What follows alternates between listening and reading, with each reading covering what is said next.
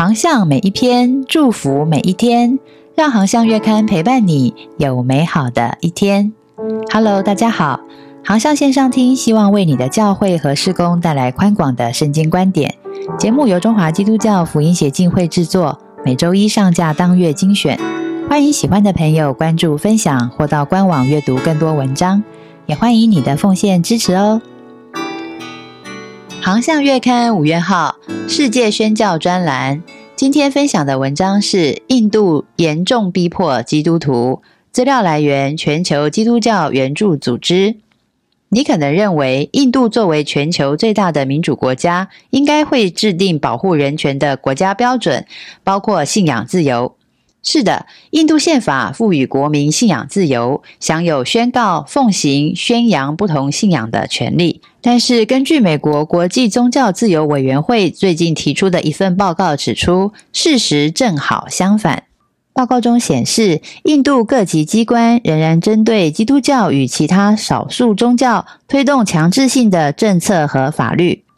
印度有二十八省，人口接近十四亿，面积超过一百万平方里。但生活在这块土地上的基督徒，常是印度教极端分子攻击的目标。全球基督教援助组织呼吁，请持续为印度逼迫基督徒的状况代祷并关注。第二则宣教消息：让阿富汗女孩上高中与大学。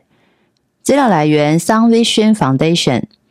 全美与加拿大有超过两百位伊斯兰教教长、学者和领袖联合起来，呼吁阿富汗塔利班结束对该国女孩的教育禁令。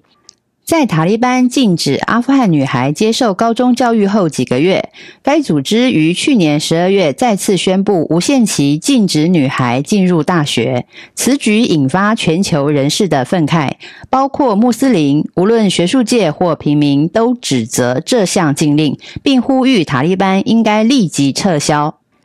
伊斯兰教教长穆加希表示：“对所有穆斯林来说，无论男女，接受教育既是权利也是义务。”他是芝加哥全球宗教大会的前任会长，也是全球最大的跨宗教组织领袖。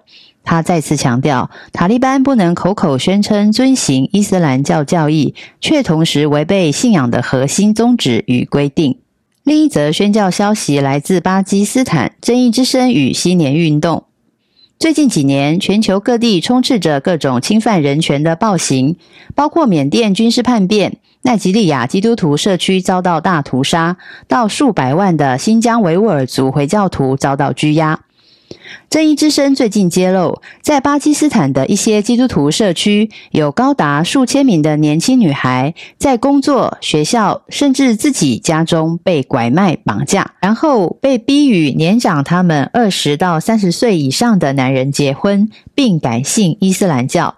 这些女孩的家人们焦急却束手无策，因为执法单位和人员，包括了警察、法院、法官、宗教领袖等等，虽然被赋予保护人民的责任，却只在乎自己的利益，甚至掩护肇事者，使犯罪者逍遥法外，以致类似的案件有增无减。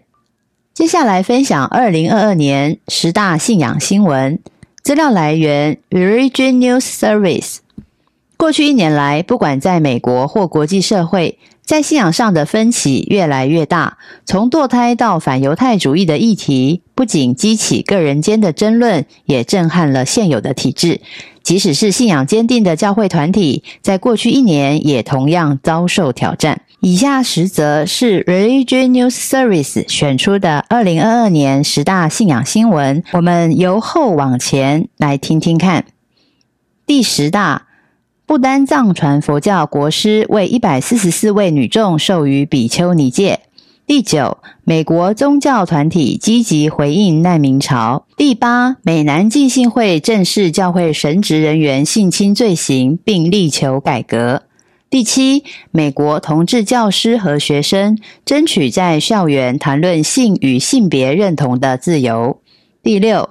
教宗方济各前往加拿大，为1880年到1970年天主教寄宿学校虐待原住民儿童案道歉。第五，印度教民族主义在美国的影响力越来越大。